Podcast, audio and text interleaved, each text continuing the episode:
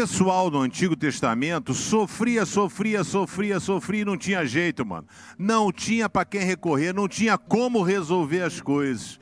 Mas aí de repente vem um cara chamado Jesus, ele leva sobre si as nossas dores, as nossas tristezas. O nome disso é pecado.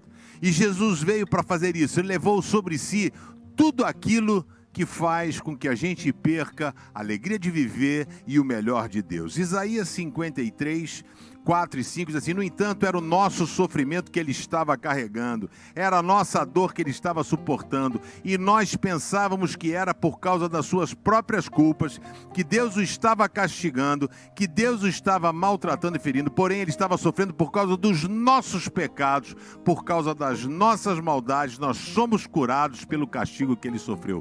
Hoje você consegue ter alegria, paz, esperança, relacionamento com Deus, porque Jesus veio e deu a vida vida por você, nada pode ser melhor do que se relacionar com o próprio Deus. Não precisa de intermediário, alguém que fale o que, que eu faço, mas você poder falar: Papai do céu, me ajuda, me orienta, porque eu confio em Ti. Isso só aconteceu porque Jesus levou sobre si os nossos pecados e as nossas maldições, porque Ele ama, você é importante demais para Ele.